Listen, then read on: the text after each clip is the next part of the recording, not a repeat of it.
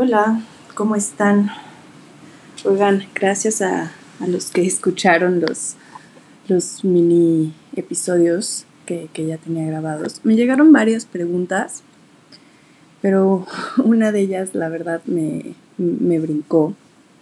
Bueno, no me brincó, o sea, me, me llamó más la atención, porque me preguntaron que cómo le hacía para siempre estar relajada, para siempre verme buen pedo, que todo está bien. Y pues no, o sea, la verdad es que no, también tengo días bastante complicados. Hay momentos en los que también necesito llorar, grito, sí he gritado y luego terminando el día me, me arrepiento muchísimo y, y bueno, yo creo que a todas las mamás nos, nos pasa. Pero lo que sí es de que ya dejé de, de querer ser una mamá perfecta. O sea, eso no existe. No existe una maternidad perfecta. Creo que tenemos muy, muy idealizado, muy romantizada la, la maternidad desde el embarazo. O sea, algunos saben, otros no, pero cuando yo estaba embarazada, eh, a los cuatro meses que, yo tenía, em, estábamos de, vacaciones en, la playa y pues mi papá falleció, falleció de, un infarto. Pues nadie, nadie nos lo esperábamos. Entonces vinieron pues muchos cambios. Y bueno, o sea, si de por sí una, mujer embarazada, me entenderán, tenemos como una montaña rusa de, emociones. Bueno, pues ahora, ahora con este tema de la muerte de mi papá, pues se triplicaron esas emociones. Entonces, desde ahí me di cuenta que debo de dejar de querer tener el control de todo, porque no, no va a pasar. A partir de ahí, este, pues obviamente todo el ideal de, embarazo que yo tenía cambió. Cambió y, bueno, o sea, al final en el tema salud fue un buen embarazo, en el tema emocional, pues fue, fue verdaderamente complicado. Pero a lo que voy es lo que les, les comentaba, o sea, el, querer dejar el de tener el control de todo. Entonces, desde ese momento me, di cuenta que, que pues la vida es eso, son, son momentos. Entonces sí, sí, claro, como cualquier mamá, tengo mis, mis buenos días, mis malos días y mis peores días, pero no, no niego ninguna emoción, al contrario, o sea, me, doy la, oportunidad de, de sentir, de respirar, de no dejar que, cualquier emoción negativa se, estanque y pues de continuar. O sea, algo que, a mí me ayudó mucho, o sea, además de, la meditación, del ejercicio, fue la terapia. O sea, creo que a veces le tenemos un poquito de, miedo a la palabra terapia cuando realmente es, es algo maravilloso. Entonces, el ir a, terapia también me hizo dar, dar cuenta de muchas cosas. Justo, o sea, les digo, lo, primero lo del embarazo y luego ya nace Matías y yo dije, bueno, ahora sí, ya todo va a estar bien.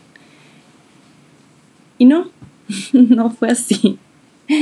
A los cinco meses que, que tenía más, me separé y dije, híjole, o sea, a ver, primero no, no me salió el embarazo que yo tenía idealizado Ahora, el ideal de pareja que yo tenía, porque pues yo crecí con, con mamá, con, con, papá juntos. Y pues bueno, o sea, como yo, yo crecí con, con ese esquema familiar, yo también estaba como un poco obsesionada con, con querer eso. Y cuando no fue así, no sé si separarme fue de, de las decisiones más más fuertes que he tomado. O sea, no, no, no, no es nada, no es nada sencillo conocer a alguien con quien idealizas y sí, que, que, que quieres un futuro y pues te avientas a tener bebé y todo y pues a la mera hora no. El tomar la decisión es, es complicado, pero pues ni modo. Entonces ahí, bueno, ya fue otro madrazo. Entonces, así es la vida. O sea, no pasa nada, la vida son cambios, es un constante cambio, siempre. Lo que debemos de hacer es, es adaptarnos. Y bueno, o sea, también me, me preguntan mucho sobre, sobre el tema de la separación. Y como les dije, fue la decisión de las decisiones más, más difíciles que, que he tomado, pero hoy en día estoy segura que, que fue lo mejor. O sea, crecer en, en, un esquema familiar en el cual mamá y papá se la pasan peleándose. Nosotros como adultos, bueno, o sea, digo, podemos mentarnos la madre, no, es bueno, no, no, no es sano, pero los que salen más afectados siempre son los niños. Entonces, pues ya, o sea, tomé la decisión. Hoy en día creo que, pues creo que nos llevamos dentro de lo que cabe bien, o sea, siempre han habido como temas, digo, por algo me separé, pero pues Matías tiene a sus papás que, que toda la vida lo vamos a hacer y lo amamos con, con todo el amor que, que podemos darle a un hijo. Pero bueno, o sea, ya dejamos de vivir en, una, en un campo de batalla. Entonces, les digo, o sea, es, es también aprender a soltar, el no aferrarnos a algo que, que no nos está haciendo bien, porque pues es dañino, muy dañino para, para nosotros. Entonces, ahora en el día a día con Matías, claro que, que no es nada fácil, no es nada fácil estar pues relativamente sola, pero que como les dije vivo con, con mi mamá y, y, con mi hermano, pero bueno, o sea, cada quien hace sus cosas y hay momentos, la mayor parte del día en el cual estoy yo, yo con él y ahora pues estos días de, de cuarentena, híjole, en los que sí digo como puta, o sea, cómo me gustaría ahorita tener alguien que pues me eche la mano porque o no dormí nada, estoy muy cansada, Además, no, no sé si, si, a todas les pasa, pero estos días que hemos estado pegados, literal, así de estar pegados, o sea, el tema de la lactancia, entonces también estoy muy cansada físicamente, emocionalmente, como que el saber todo lo que está pasando ahí afuera, o sea, ya llevamos dos meses y es, es cansado, es, es complicado, pero pues ya, o sea, es la, la, la decisión que, que, se tomó y, y, estoy bien con eso. Estoy bien con eso, pero no, o sea, si me preguntan por ahí, no, no, no, no, no es fácil. Y pues sí, o sea, intento también como que en, en mis redes mostrarles la parte en la cual pues estoy, estoy chill, estoy llevándomela bien y todo pero bueno, o sea, como todas las personas, tengo mis momentos. Y más ahorita que como que he estado muy, muy sentimental, no sé si es el encierro, pero he estado como muy, muy susceptible a, a todo.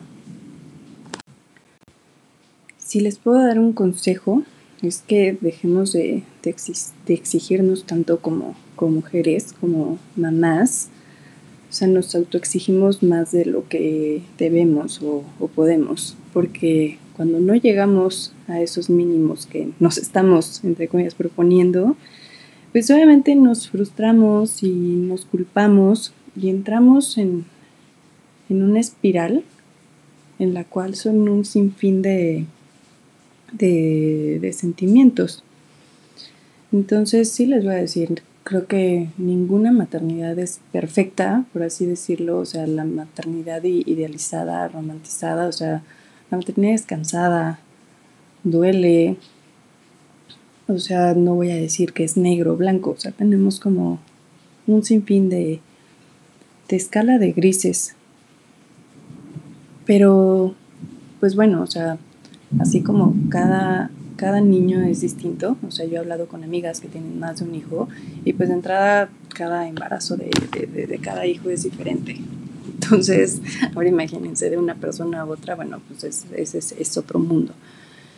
Pero sí, o sea, si todo lo que ustedes están haciendo, si todas las decisiones que, que están tomando es con amor, lo están haciendo bien. Desde el momento que ya te estás cuestionando, ¿lo estás haciendo bien? Yo creo que ya es porque hay algo muy correcto ahí. Entonces, no se autoexijan tanto, no sientan presión por nadie, por nada. O sea, un ejemplo, con, el tema de la lactancia. También me escriben así como, no, es que yo la verdad este, nada más pude ocho meses. Bueno, si esos ocho meses, seis meses lo hiciste con todo el amor, con, con todo el corazón, está perfecto. Sí, bueno, pero es que yo veo que, que, que hay mamás que hasta los tres años, cuatro años, o sea, como les digo, cada maternidad es distinta. Y nosotras no, no, no, no podemos juzgar. O sea, eso de, de, apuntar con el dedo a una mamá que, está dando fórmula, bueno, no, no, no sabemos qué, hay en el trasfondo, no, no, no sabemos nada. Y cada decisión que se toma, pues es muy personal. Entonces, lo que sí debemos hacer es una introspección hacia nosotras, hacia nuestra crianza con, con nuestros hijos, y sí, o sea, siempre la información es poder. El estar bien informadas nos va a ayudar a poder tener las, las herramientas para poder tomar las, las mejores decisiones con los hijos. Entonces, pues no se sientan presionadas, no se sientan ahogadas, que sí, o sea, me encantaría decirles que no va a pasar, pero va a pasar va a pasar y pues bueno, o sea, la maternidad es así, los hijos son, son muy demandantes, pero pues son niños, o sea, no, no, no podemos esperar que, actúen o que piensen como nosotros, porque pues no es así. Entonces, como les dije en, en, el episodio pasado, o sea, por ahorita Matías ya, ya se durmió y ya, o sea, tengo chance de, de mi desahogo. Entonces, para mí este espacio también es como una terapia que me ayuda, me ayuda el hablar, me ayuda el escucharme. Y si todo lo que estoy diciendo alguien te ayuda, bueno, o sea, qué chido, si alguien se identifica, o sea, saben que me escriben y aunque me tarde un poquito, les voy a contestar. ¿Ok? Y pues sí, como les decía, yo creo que, que estos días de, de encierro afloran muchos sentimientos en muchas personas, me incluyo. Y pues sí, o sea, intenten sobrellevar día a día, o sea, no piensen en un futuro, vayan un día a la vez. Y pues de verdad, o sea, si un día están súper cansadas, si un día están muy enojadas, si un día están tristes, lo que sea, y no tienen ganas de, cocinar, no tienen ganas de hacer las mil actividades Montessori con, con los niños, está bien, está bien. O sea, me encantaría yo poderles decir, bueno, o sea, híjole, mi hijo jamás ha probado un Gerber. No, o sea, mi hijo sí, claro que, no es diario y, y, claro que es en momentos en los cuales lo necesito o sea, gracias a la vida que tenemos como, como ese tipo de, de beneficios. Y es válido, o sea, por un día no va a pasar nada. No va a pasar nada si los niños ven un rato tele para que ustedes puedan trabajar. No va a pasar nada si un día no se bañan. No pasa nada. Entonces, el consejo que les doy, dejemos de intentar tener control de todo. ¿Ok? no pasa nada, no lo tenemos. y más en, esta época, o sea, creo que todos hacemos lo que podemos con lo que hay. Entonces, no se sobreexijan, no se culpen, no nada. Nuestros hijos, como les dije, si hacemos todo con amor, está bien.